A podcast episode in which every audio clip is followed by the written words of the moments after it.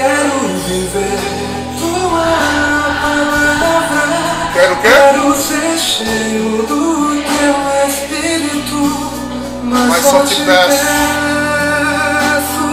livra-me do mal. do mal. E esquecer todo o projeto de salvação para mim. Tua palavra, quero ser cheio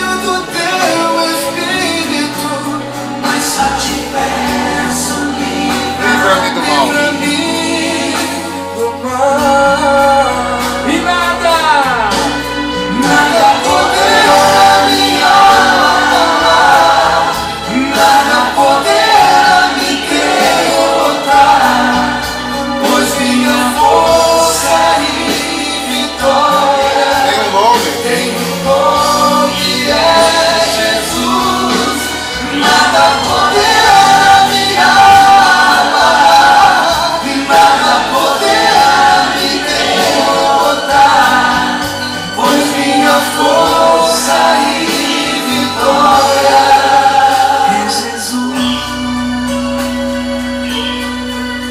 E vai clamando o nome de Jesus. Isso, unidos! Na tua casa, no teu trabalho, no Jesus. carro que você está aí. Nas casas em adoração. Nome ao qual todo joelho se dobra no céu, na terra e debaixo da terra. Clamamos o nome de Jesus. Jesus.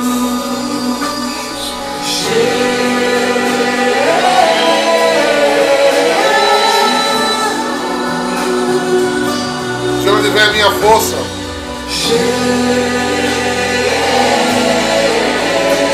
Com Ele tenho comunhão, nada me abalará.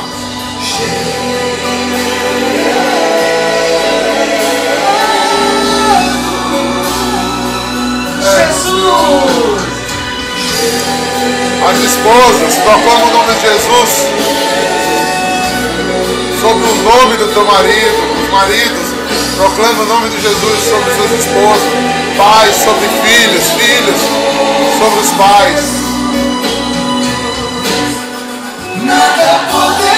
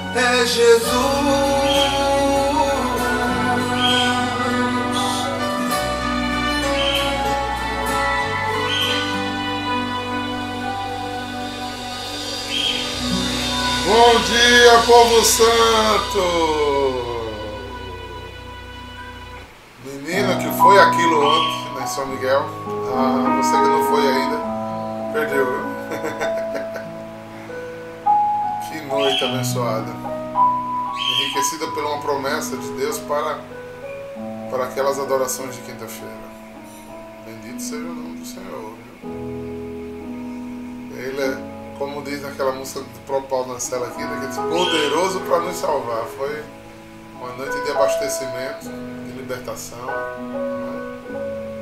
E vamos, vamos nos enturmando, né? vamos nos acostumando em São Miguel. vamos estar juntos em São Miguel. Quem como Deus? Quem como Deus? Pois é. Vamos voltar aqui ao nosso estudo, porque uma coisa interessante é que quando a gente, a igreja nos propõe estudar o capítulo 6, né? Ele nos mergulha no mistério eucarístico, né? E o, e o tema aqui dá, agora se concentrando mais.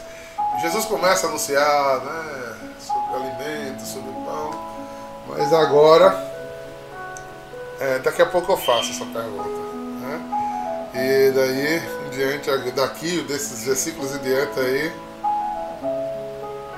é aquele negócio que a gente pode dizer. As pessoas não entendem porque não querem entender, né? porque tem coisa que a gente faz questão de não querer entender. Aí quando você não quer, qualquer desculpa serve pra você dizer. A pessoa está mostrando A mais B, a pessoa fala, não, eu não entendo assim não. Então, aí você não tem o que falar. Mas essa verdade aqui do Evangelho, gente, é claro como um dia. Verdade eucarística é claro como um dia na Bíblia. Então, não tem que ser refutado. Não tem que ser refutado. Está em João, cadê? Vou a página 6, versículos 52 a 59. Toma aí sua Bíblia para a gente meditar sobre esse texto.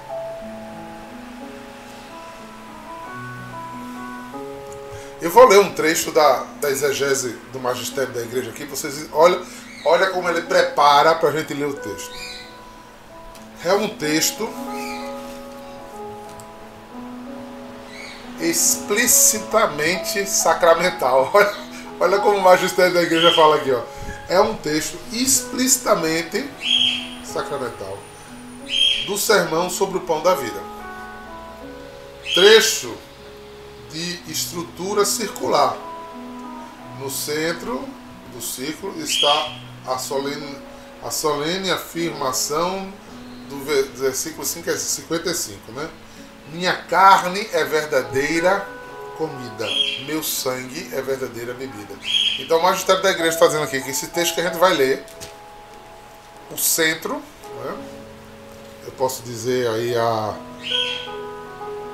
o cume dessa leitura está no versículo 55. Todo o capítulo 6 volta-se para esta afirmação. Minha carne é verdadeira comida. Meu sangue é verdadeira bebida. Então, não está escrito, eu já consultei em hebraico, já consultei em grego não está escrito. Minha carne simboliza comida. Não, minha comida simboliza carne. Não, está escrito. Minha carne é verdadeira comida e verdadeira bebida. Então, aí ele conclui dizendo o raciocínio dele. A proposição permanece e indica absolutamente a necessidade de Jesus ter escolhido ser pão eucaristizado para a terra. Aí ele vai desenvolver outras coisas, mas eu gostei de dar essa introdução porque não é a minha fala, não é o meu pensamento, é o pensamento da igreja. Nós católicos, tanto nós que estamos há anos estudando aqui, já mais nós estamos dentro do terceiro ano, como qualquer católico, devia ter essa catequese muito sólida. Não é um convite a estar tá confrontando a religião de ninguém, estar tá batendo boca com ninguém. Não, não é isso. É porque daquilo que você é verdadeiramente convencido, as pessoas podem falar o que quiser, meu irmão. Você abre diálogo com qualquer pessoa, não tem problema. Do do animista ao cristão com outro pensamento diferente dos pensamentos católicos. Por que eu faço católicos? Porque a igreja é, ortodoxa pensa igual à igreja romana, certo? Então, nós temos três igrejas católicas e várias sub-igrejas católicas. É, nós temos a igreja católica romana, no, no, ano de 1500, e a nossa Igreja Católica Romana são 23 igrejas sui juris, algumas do rito oriental, ou seja, 22, e uma do rito ocidental, que é a nossa daqui, do Brasil, certo? Mas elas têm plena comunhão com o Santo Padre, é a Igreja Católica Apostólica Romana. No ano 1050, houve um cisma com uma parte das igrejas do Oriente. Então, 18 igrejas que eram católicas romanas do Oriente se partiram e passaram a ser igrejas católicas autônomas. Aí foram chamadas de igrejas ortodoxas. Mas partiram por outros motivos, não foi eucarístico. Eles creem, eles têm a bênção apostólica, creem nos sacramentos e creem na Eucaristia do mesmo jeito que a gente crê. Eles celebram diferente, mas aí é rito, mas na Igreja Católica também tem ritos diferentes. Não, o problema não é esse. Mas eles creem piamente em Jesus, corpo, sangue, alma e divindade, como nós cremos, na transubstanciação.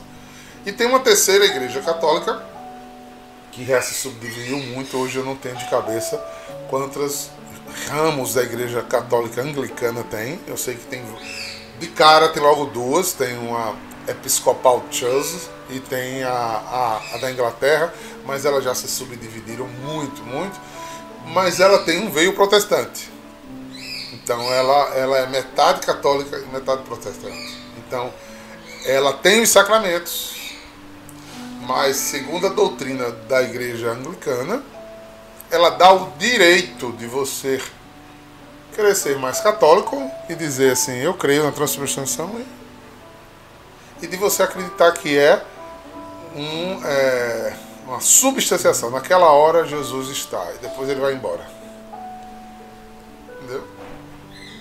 Tanto que tem igreja anglicana que tem o sacrário, para guardar as espécies que eles chamam não Jesus, mas chamam de espécies abençoadas, né? E existem igrejas que não tem nada disso, que ce celebram como os, os anabatistas e todos os outros protestantes, né? É como um pão e suco de uva, né? Que eles simbolizam a Deus. Naquele momento de oração, eles fazem comunhão com Deus. É como se eles estivessem fazendo comunhão espiritual, que a gente tanto prega na igreja. Né? Porque eu vou fazer uma pergunta para católicos romanos aqui. Quantas vezes você comunga por dia?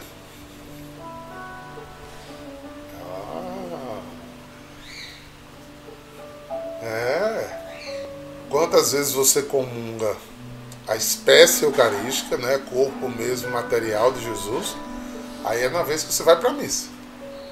Mas durante um dia, em cada momento de comunhão com Deus em oração, você comunga Jesus. Cada ato de adoração de verdade, você comunga Jesus. Cada trabalho exercido em nome de Jesus, você comunga Jesus. É? Porque a minha vida precisa ser um louvor a Deus. Não é instantes da minha vida precisa do louvor a Deus. Não, a minha vida precisa ser um louvor a Deus. Então, lembra, não sei se vocês lembram, se vocês não lembrarem, eu vou ver se eu acho aqui e boto nos grupos novamente de fase, talvez até poste né, na internet para os irmãos, os amigos em adoração, aquela formaçãozinha que Dom Fernando passou para gente sobre comunhão é, espiritual que é riquíssimo, riquíssimo. Todos os modos de comunhão espiritual que você pode ter durante um dia, né? que foi muito próprio naquele sofrimento da gente trancar dentro de casa, né? A gente se alimentou muito sem poder do pão eucarístico, né? se alimentou muito dessa vida espiritual. Mas isso não pode parar. Nascemos para ter comunhão com, com Deus. É como um lindo casamento que a gente não só ama o esposo ou a esposa quando está diante dele. Toda a nossa vida voltada para a esposa, para os filhos, para a família, é um ato de comunhão. Né? Então toda atitude, toda postura, todo posicionamento, todo gastar-se é um ato de comunhão. Né? É um ato verdadeiro de comunhão. E a gente bebe muito disso. Ah, sim, Vanessa, tem vários, né? Inclusive tem uma ordem religiosa chamada os Sacramentinos, que eles são uma, é uma ordem eucarística, né? Que é incrível. Né? Está me fugindo o nome do fundador que escreveu compêndio, se eu não me engano. Eu tenho lá na Casa da Misericórdia. São 12 livros sobre Eucaristia. É um é um néctar do céu. É um néctar do céu sobre, sobre a Eucaristia. A Eucaristia é, é o centro da nossa fé e precisa sempre ser falada. Veja que a gente está. Né? há uma semana falando e não esgota assunto envolvido com a Eucaristia. Não esgota, gente. Porque tudo que o católico mais faz é correr para a Eucaristia de todas as formas, de todas as dimensões espirituais que você pode mover o seu pensamento, você vai sempre convergir para Jesus Eucarístico. Aí é aí que eu não entendo como é que a gente precisa ter essa ideia e de repente a gente vai se acostumando ao chegar na igreja e não se dirigir ao sacrário e não renovar, né? e não renovar todas as vezes né, essa profissão de fé.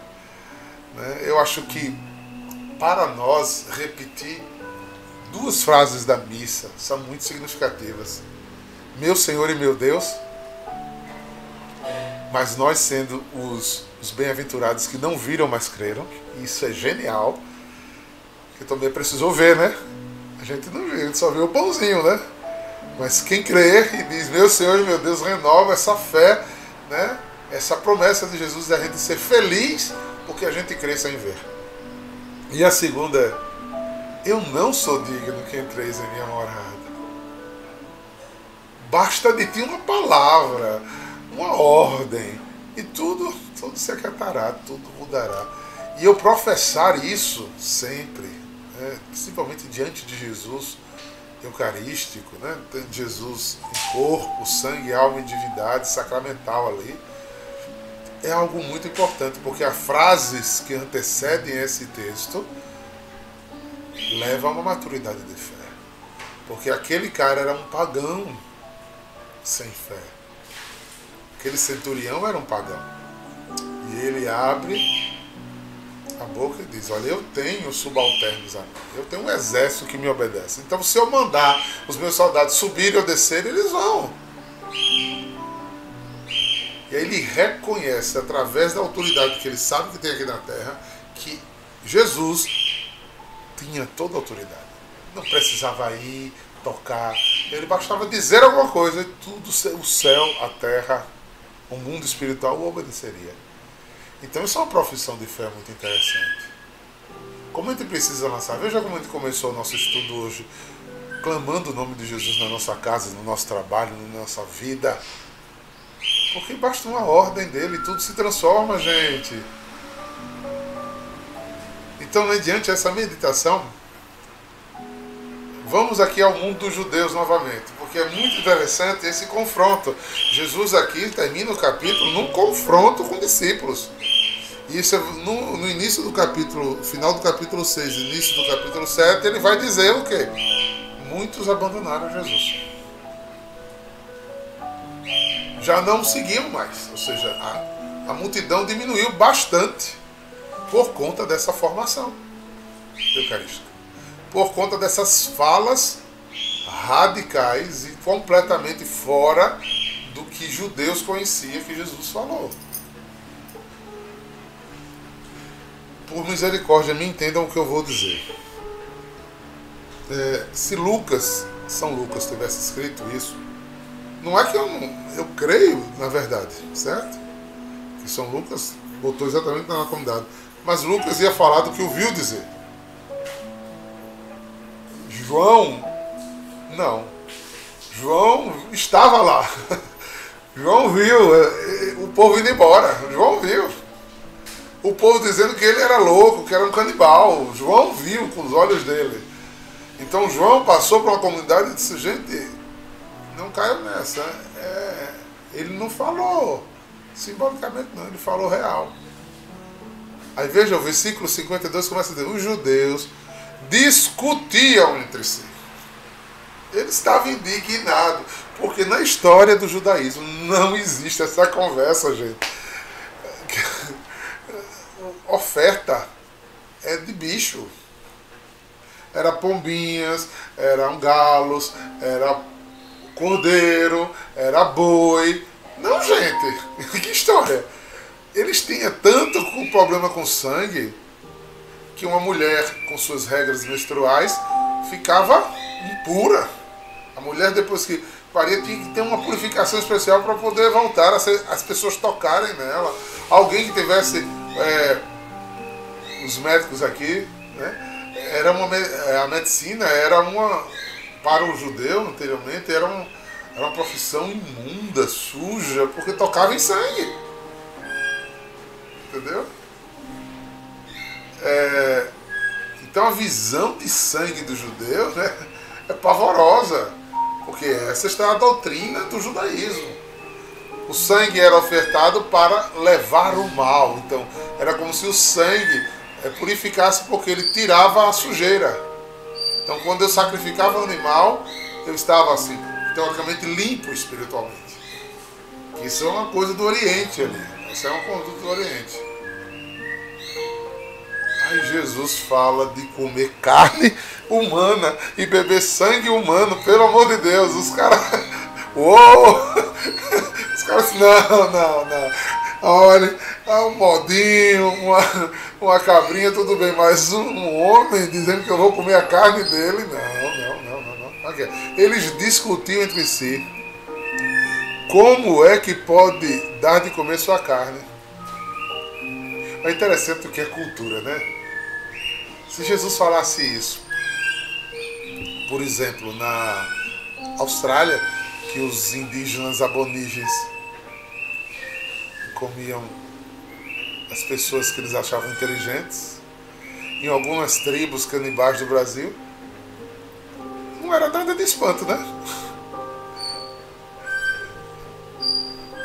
Quantos missionários, inclusive um missionário marista, né, o padre Pedro Chanel, virou sopa dos aborígenes. Porque quando eles viram a inteligência dele, eles matavam, cozinhavam e comiam para pegar a inteligência dele. Mas para o judeu não existe isso não. Nem para o judeu, nem para os povos circunvizinhos. Então naquela região não há essa cultura. Eu estou insistindo nisso para que a gente não tenha mais nenhuma sombra de dúvida da literalidade desse texto. Porque se Jesus não quisesse, se Jesus quisesse escandalizar, ele disse, não, eu fiz isso para muitos deles ir embora. Se Jesus não quisesse dizer isso, ele tinha dito no final: não, gente, vocês estão entendendo de uma forma literal, mas eu estou dizendo isso de uma forma espiritual. Não era? Porque ele ia perder muitos dos discípulos se ele estaria dizendo uma coisa que ele não queria dizer. E Jesus não é tolo. É, é descrito no Evangelho o tempo inteiro a inteligência de Jesus a expertise de Jesus. Enquanto Jesus se colocava com clareza dentro das coisas. Agora, nem sempre o que ele falava era claro por conta da profundidade da fala. E aqui é o caso típico das pessoas não entenderem Jesus. Então Jesus disse, olha mesmo, os caras discutindo com meu, ele está dizendo que vai comer a carne dele. Jesus piora a situação. No versículo 53 ele diz: Então Jesus disse: Em verdade, em verdade, Jesus disse: Olha, não duvidem do que eu estou falando. Eu não estou falando simbolicamente. Eu não estou dando uma meia palavra. Eu estou dizendo em verdade. É isso que eu estou dizendo. Eu digo: Não, se não comerdes a carne do filho do homem, se não beberdes o seu sangue, não terás vida em vós.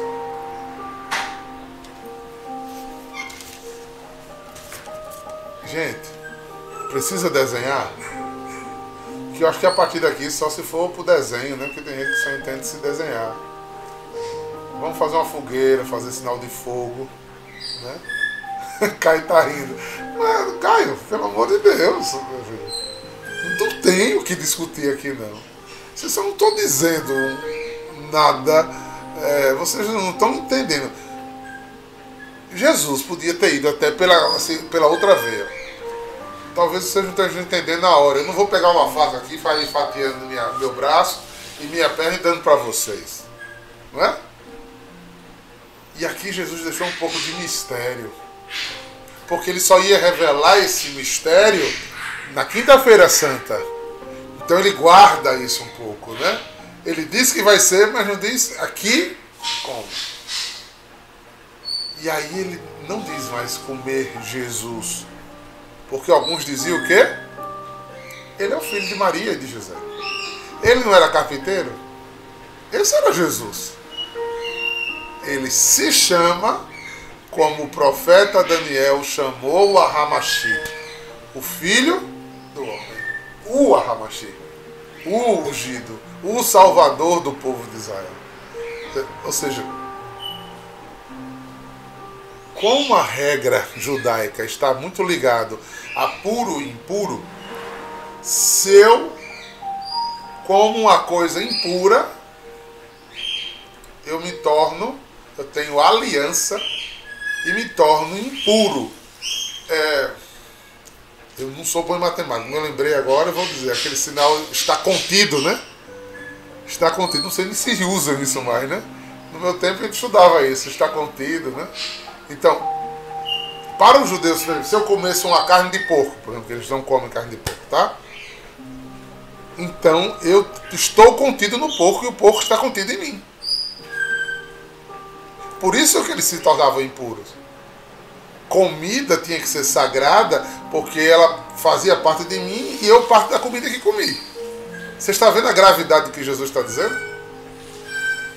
E ele diz: Quem não comer a carne do filho do homem, não beber o sangue do filho do homem, não terá parte com ele. Ou seja, então tem aqui, além da literalidade do fato, tem a comunhão espiritual, que é essa que a gente pode fazer durante o dia, durante as nossas orações. Porque eu faço parte desta comunhão toda vez que eu honro o nome de Jesus. Toda vez que Jesus é santificado através da, da minha vida, da minha postura, da minha consciência, do meu agir, do meu formar. E aí, ó, quem não comer não faz parte dele. Ou seja, quem não tiver comunhão com ele, quem não estiver contido nele, ele nele, né? Por isso ele vai dizer naqueles textos que a gente leu anterior, permanecer em mim, eu permanecerei em vós. Era Jesus preparando o que ele estava querendo dizer. Que aí no versículo 54, quem come da minha carne e bebe do meu sangue, quem come a carne e o sangue não terá vida em, em vós. Quem come a minha carne e bebe do meu sangue tem a vida eterna, e eu ressuscitarei no último dia. Versículo 55. Minha carne é verdadeira comida, meu sangue é verdadeira bebida. 56. Quem come a minha carne e bebe do meu sangue permanece em mim e eu permaneço nele. Como meu Pai me enviou e eu vivo por causa do meu Pai. O ato da comunhão eucarística é o mais profundo ato de aliança com Deus.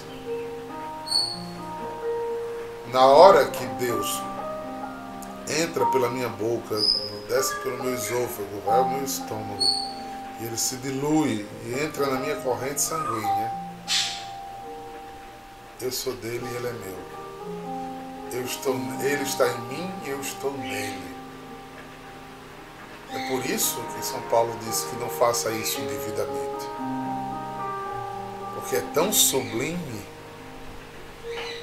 é tão grandioso essa comunhão, que se a luz do mundo, que é Jesus, entra em você e encontra trevas, o que, que acontece?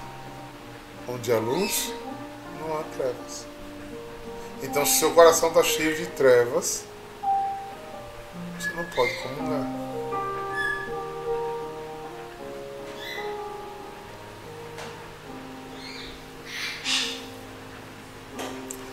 Eu sou um ser muito espiritual, eu acredito muito no Evangelho de Jesus, eu sou seguidor de Jesus, mas eu vivo fornicação.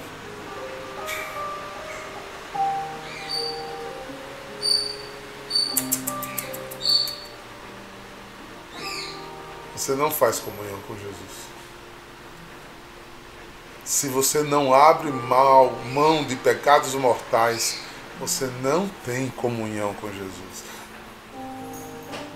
Como é que uma pessoa em adultério vai para a fila da comunhão? Como é que alguém que matou alguém vai para a fila da comunhão? Como é que alguém que tem ódio do seu irmão, que está brigado com alguém, vai para a fila da comunhão, onde a luz não há trevas, ou então você não acredita que é Jesus? Porque no lugar que está sendo abençoado, você está gerando maldição sobre sua vida. Estão perguntando. Antes que me perguntem o que é fornicação, é vida sexual fora do casamento, bem claro. E o demônio pode estar iludindo muita gente. Porque nesse mundo que estamos vivendo hoje, ah, a igreja é retrógrada, é exagerada. Não, meu filho, está na Bíblia, não é a igreja. Se você tiver autoridade de cancelar a Bíblia, louvado seja o nome do Senhor. Eu não tenho nem a igreja. A igreja segue a Bíblia, não cancela a Bíblia. Né? Não cancela a Bíblia. E está lá.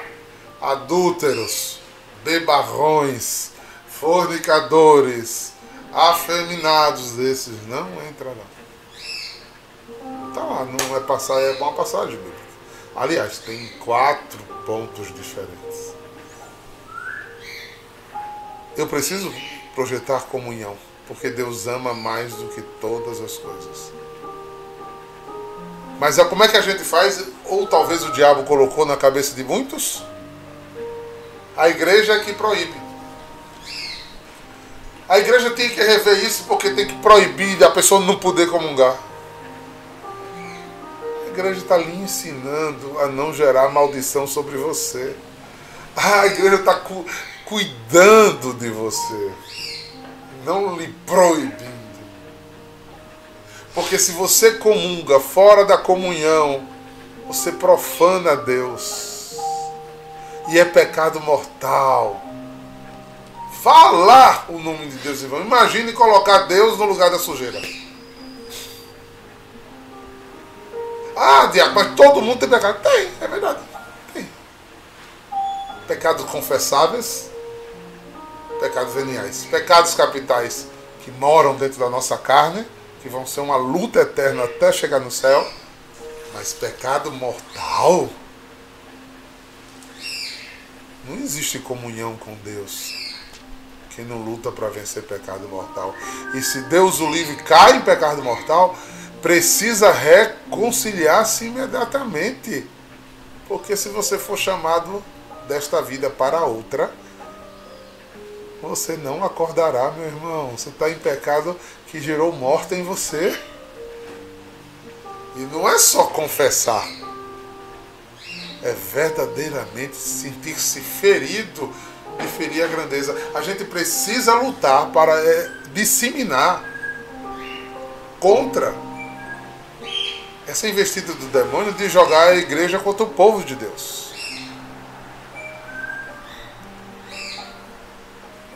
Aí, Flávia. Que a Bíblia tem que ser atualizada, que a igreja é retrógrada. Ele jogou o povo de Deus contra a igreja, contra a Bíblia. Porque nós queremos uma religião que se adapta ao que eu quero viver. Eu não quero viver a religião, eu quero, eu quero uma religião que caiba nas minhas vontades. Nesse dia eu estar exigindo que, que Jesus use a camisa do Flamengo, só pode. Por que, gente? Eu tenho que adaptar? Não. O que foi colocado ali é palavra de salvação para nós, é irrefutável. Eu não posso. Eu tenho que olhar para os dez mandamentos não é como dez regras, mas um lindo cuidado de um pai que diz: não caia no buraco, não morra, não se mate. Não se afaste de mim, meu filho. Olha, se você der mais dois passos, você vai cair, meu filho você vai afundar. E depois que afunda, é de ralo abaixo. Porque a gente tem um mecanismo horrível de autodefesa. E a gente só vai. É tipo uma areia movediça, né? Só vai afundando mais, mais, mais, mais, mais, mais. Veja, quando você está muito magoado com alguém, tudo que a pessoa faz lhe cheira mal. Quando você está de boa com a pessoa, a pessoa diz coisas às vezes bem pior você, você nem tá aí. Oxe, besteira. Esse menino é assim. Mas quando você tá mal. Ave Maria. Viu como olhou pra mim? Porque, gente, o projeto desse desgraçado do demônio é roubar você de Deus. É matar você para você não ter vida eterna. E é destruir tudo que Deus sonhou para você. Esse é o, é a causa da vida, da desvida, né? que ele não tem vida, que ele vai morar no inferno.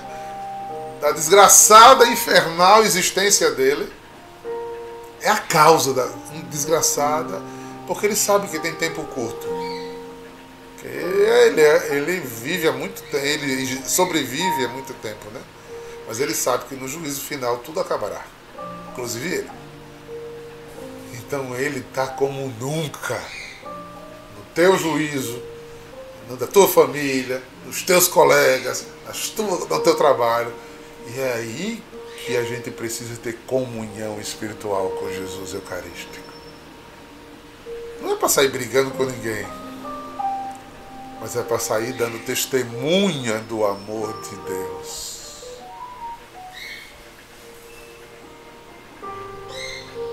Tá bom por hoje, né? Perdoem a força do Evangelho, mas olhe, a gente precisa entender a sublimidade da Eucaristia, gente. Quando a gente, olhe, Deus o livre, Deus o livre, em nome de Jesus, sobre vocês, que os anjos me ajudem. Se já passou um dia, não passe nunca mais na sua cabeça. Não, não vou para adoração, não, já é a mesma coisa não, não, não, não. Ninguém entra diante de Deus e sai da mesma coisa, gente. A gente podia, nesses anos de fundação da comunidade, todo dia fazer a mesma coisa e não seria nunca a mesma coisa. Eu amo meus filhos, minha esposa, todo dia não é a mesma coisa. Que é o amor humano. Como é que eu digo que, que tem a graça de colocar Jesus ali no ostensório, olhar para ele e dizer que é a mesma coisa. De chegar na Santa Missa e ver ele entrar num pão para entrar em comunhão com você. Você, ah, não sei se eu vou comungar hoje. Oh, Jesus. Eu não vou para a missa hoje, eu não vou. Eu devia, devia começar a dizer assim: eu vou comungar, para não dizer eu vou para a missa. Eu não vou comungar hoje porque eu tenho um churrasco. Eu não vou comungar hoje porque eu tenho uma feijoada para fazer. Eu não vou comungar hoje porque eu vou receber família, uma família na minha casa, um amigo na minha casa. Senti o peso de dizer, eu estou trocando ter comunhão com Jesus por conta disso, enquanto tem populações e populações que sonham receber Jesus e não têm. Vem com a gente, vai lá na Amazônia para tu ver. Pessoas que passam seis meses sem comungar. Quando Jesus chega, é festa. A gente tem aí a disposição. Não, eu já estou com preguiça de ter, fazer o quê? Ter comunhão com Deus. Saber que Deus se transformou em pão para me alimentar permanecer em mim e eu nele. Ai, ai, ai. tá bom, gente. Me dá uma agonia perceber que muita gente não entende isso. Me dá uma agonia. Eu fico querendo que Deus me dê mais palavras, mais coisa para eu repetir, repetir. Entra Entra na cabeça em nome de Jesus. Entra na cabeça porque está toda a tua salvação aí. Toda tua salvação. E pelo amor de Deus, termino dizendo: tudo que você abrir mão do mundo por Jesus, não olhe como uma proibição. Ele te dará cem vezes mais alegria. Não tem nada mais importante do que uma alma com paz. Nada, queridos. Você não brinque, não. Que viver sem paz é a pior coisa que você pode ter. Então, tudo que você produziu na sua vida antes de Jesus, que ele fez sair da comunhão com ele, lute para cancelar. E tudo que você ofertar como para ter comunhão com Ele, saiba que isso não só te salvará, mas salvará os que tu ama, salvará a tua geração futura, abençoará a tua família. Já pensou o que você romper com o inimigo e com trevas levantará uma geração sem maldição? Já pensou que seus netos, que seus sobrinhos não precisem de uma oração de quebra de maldição porque não tem? Porque você lutou por essa comunhão. Volta um por um, viu? Chega um por um até os que já se foram. Diga para Jesus nesse final. Eu quero tanto enxugar teu pranto, te fazer só meu. Filho, eu quero ser Obrigado, Jesus. Eu já conheço um pouquinho desse amor. Eu renovo hoje de novo. Meu Senhor e meu Deus. Eu te comungo aqui de novo. Eu quero te envolver em meus mistérios. Obrigado, Jesus. Obrigado, Jesus. Eu vou desenrolar. Eu não sou digno que entreis em minha morada. Mas dizei uma só palavra e eu serei Eu salvo. vou fazer de ti vaso de honra. Obrigado, Eu Jesus. vou envergonhar os que te zombam. Santifica-nos, Jesus. Santifica-nos, Jesus. santo assim. Eu quero enxugar teu pranto, fazer só meu. Filho, eu quero ser teu Deus. Eu te amo tanto, tanto, tanto, tanto. Filho, vem ser meu. Filho, eu quero ser teu Deus. Que Deus te abençoe, viu? Que isso seja sua maior fé. Em nome do Pai, do Filho e do Espírito Santo. Obrigado, Jesus, por essa companhia. Obrigado, meus filhos, por essa companhia. Vamos, vamos em comunhão. Vamos até o céu. Lá que vai ser bonito mesmo. Uhul!